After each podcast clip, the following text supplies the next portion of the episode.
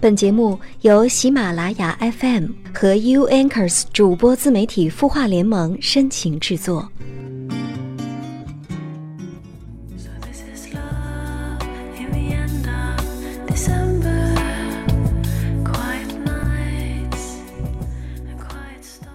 只要记住你的名字，不管你在世界的哪个地方，我一定会去见你。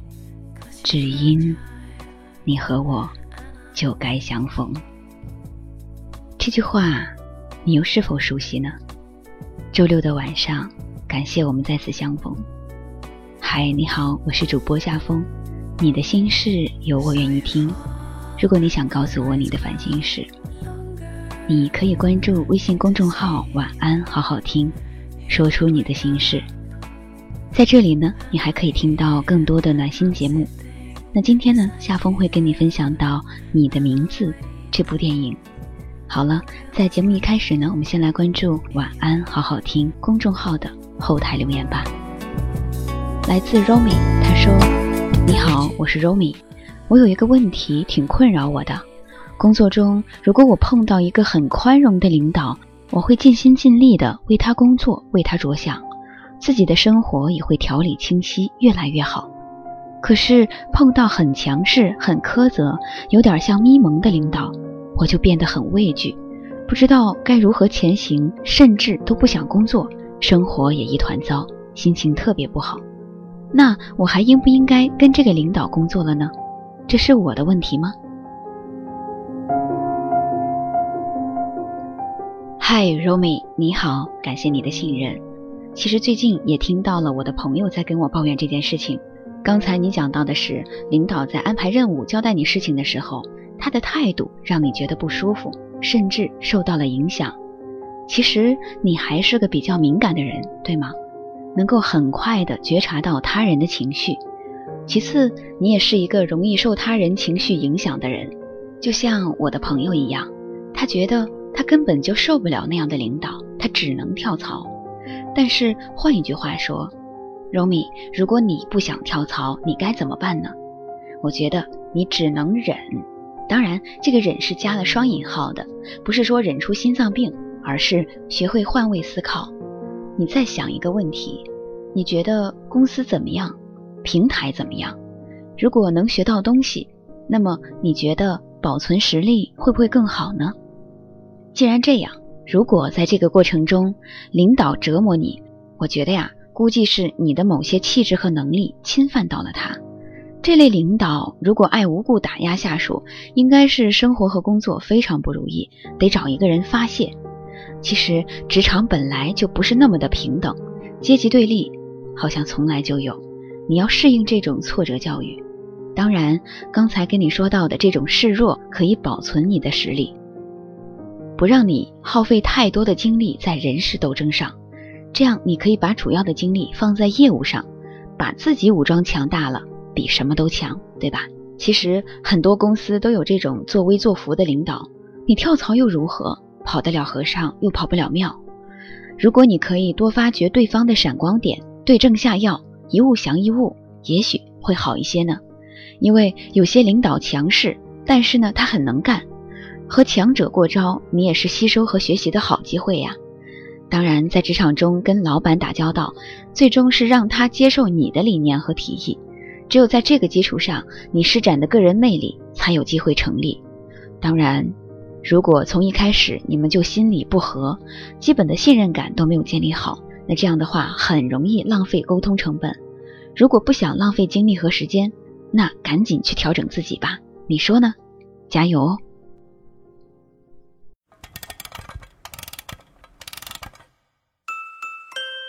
的故事，你的心事，我们愿意倾听。欢迎添加微信公众号“晚安好好听”，说出你的心事。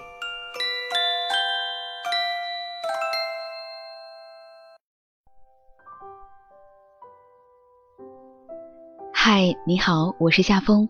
每个周六在有心事都会等你。这个周二。我和相识五年的好友一起去看了一部电影，叫《你的名字》。电影的简介只大概扫了一眼就进去了影院。一部电影而已，口碑高，评价好，和朋友茶余饭后只做消遣，别的倒没有什么。其实，在大三的时候认识了他，通过网络，准确的说，我们是研友，考研的时候相识，因为同考一所大学的研究生在备战中的交流群里面相识。其实当时觉得这个男生真的很热心，帮助我答疑解惑，分享考研心得，一直在 QQ 好友里。后来呢，也有了彼此的微信。当然，最后北京的那一所共同的大学没有考上，但是两个人都来到了北京，已然忘记了第一次见面的样子。但是印象中好像并不尴尬，彼此聊书说电影。好了，接着说到主题，一年和他大概见一两次的样子，可以说是圈中好友。当这部电影看完之后，我们感慨良多。在夜晚顺着他回家的路，把他送到了地铁站。后来他给我分享了一个图片，这幅图片是电影的主题曲下方评论区的留言。有一位网友的评论是：新海诚说，如果两个人看了这部电影以后还没有互相喜欢的话，就应该放弃了。真的是这样吗？在收到这一幅图片的时候，我们内心应该都是相视一笑吧。其实我还是相信那句话。只要记住你的名字，不管你在世界的哪个地方，我一定会去见你，只因你和我就该相逢。来为你分享来自少女心零零一的文章吧。终于看了你的名字。电影开始前一分钟，我一边说着对不起，一边飞奔进影厅，摸着黑找到了自己的位置后，蹑手蹑脚地坐下来。影片结束后，等字幕都放完了，我才擦擦眼角，起身离开。走出影院的时候，正好是黄昏。我的脚步很慢，身上仿佛载着全人类的美好情感。关于这部电影，已经有太多精彩的文章了，无论是专业性还是可读性，我都只有望其项背的份儿。可我还是忍不住想写，因为。我是个少女心爆棚的笨蛋啊！其实很早之前就有朋友问我，这部电影值得一看吗？我直接复制了一句网友的电影短评给他：为所有的少女心和中二病鼓掌！青春不死就能相遇，就能拯救地球。我不知道这句话是谁写的，但看过影片就会确定，这就是让我老泪纵横的原因。从很小的时候开始，我们就学会了如何经济的去生活，在做每一个选择的时候，都会精打细算一番。比如，读什么专业以后赚钱最多啊？在哪个地段买房升值空间最大啊？甚至和什么样的人结婚最划算？善于计算，会让人尝到不少甜头。靠着这种习惯，大多数人都可以过上稳妥的生活。但是在生活中，百分之九十九的选择都是由利益驱使的情况下，那百分之一由着性子、完全听从内心的选择，就显得尤为可贵。而爱情，就该是属于那百分之一里的任性选择。我不用去计算，只是因为喜欢，就可以为你奋不顾身。你的名字让我感动的就是。为了和喜欢的人见面，不管要走多少路，不管要穿越多少时空，我都一定要找到他的那一份坚定。我喜欢影片里为了相遇，男女主角所有的奔跑、拼命骑单车的场景，那种勇往直前的冲劲儿，让我好像也跟着做了一回少年。那种笨拙而真诚的少年气，在我眼中，才是一个人身上。最珍贵的东西，一旦失去了，绝无回头的可能。就像我身边的一些朋友，我看着他们从眼里有清泉的少年，变成一个眼里只有钱的大人。前两天我见了一个老友，他曾经是我觉得特别有少年力的一个男生。多年不见，如今的他再也说不出什么有意思的话，只会点着烟。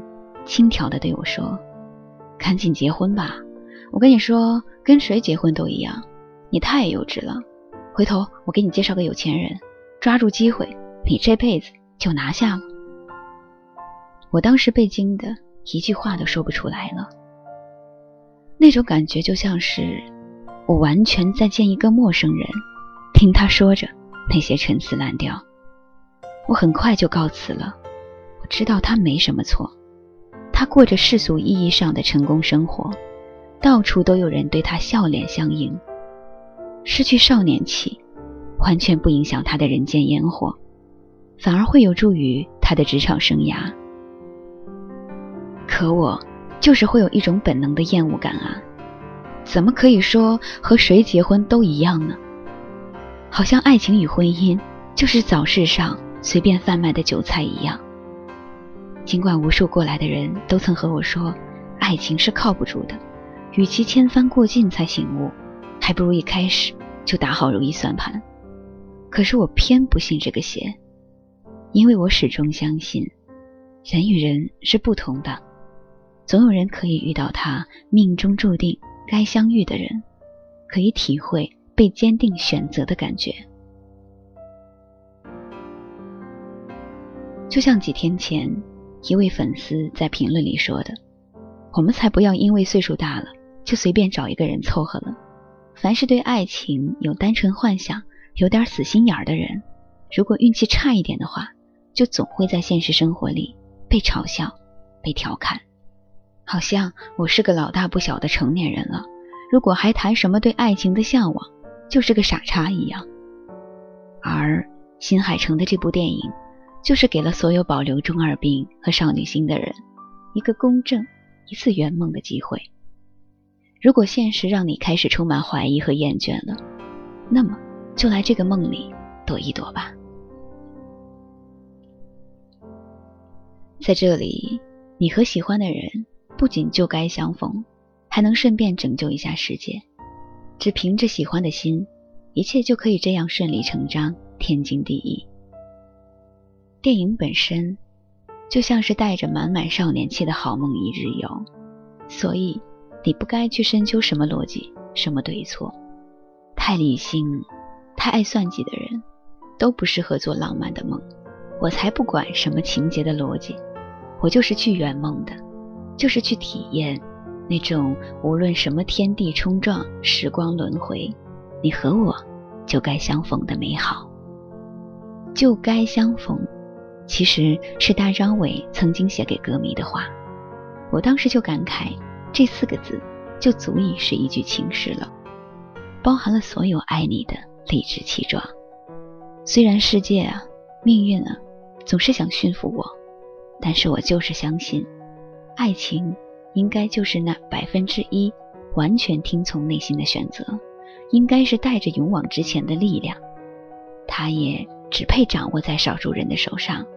前提就是你要相信他，相信只要青春不死，你和我就该相逢。まだこの世界は僕を飼いならしてたいみたいだ 望み通りだろう。美しくもがくよ。互いの砂時計。眺めながらキスをしようよ。さよならから一番遠い場所で待ち合わせよう。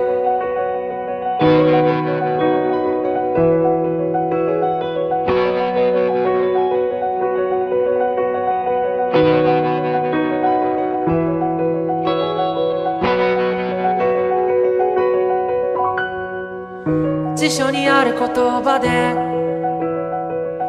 出来上がった世界を憎んだ万華鏡の中で8月のある朝君は僕の前で歯に噛んでは済ましてみせたこの世界の教科書のような笑顔。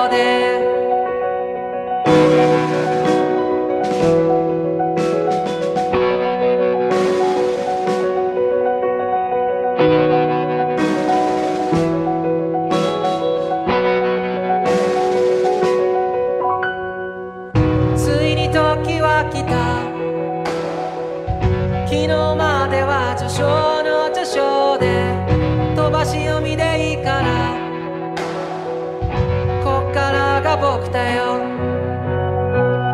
経験と知識と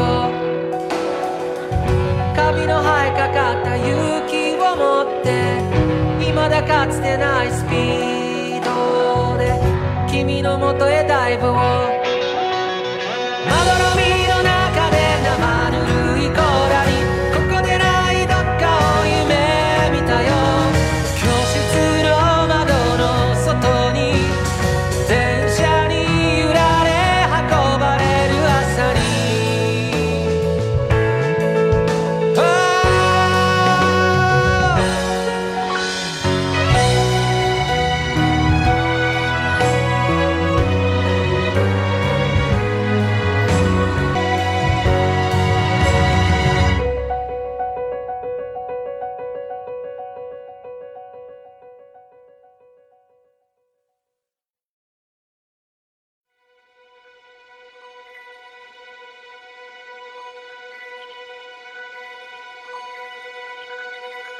愛し方さえも君の匂いがした。歩き方さえもその笑い声がした。いつか消えてなくなる。君のすべてをこの目に焼き付けておくことはもう権利なんかじゃない。義務だと思うんだ。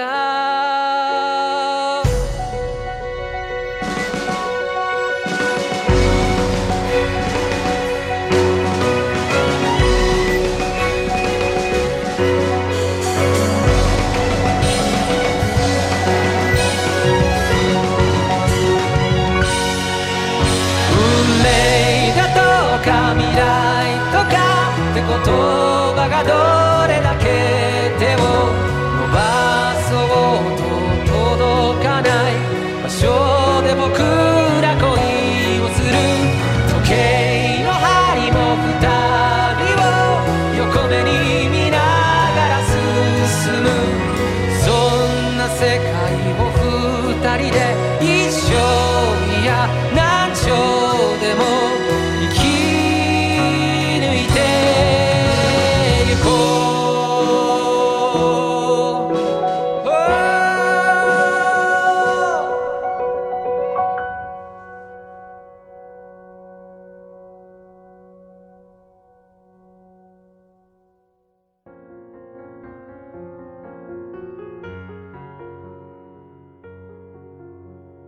相信，只要青春不死，你和我就该相逢。关爱在心底，温暖在耳边。希望这个周六夏风跟你的短暂相伴能让你快乐。晚安喽，下期节目再见吧。你会失眠吗？既睡不着又睡不够，就这样夜复一夜。有些事，有些话憋在心里，不知道该跟谁说。每天晚上九点，如果你有心事，我们愿意倾听。我们是 U Anchors 主播自媒体孵化联盟，祝你晚安，好梦。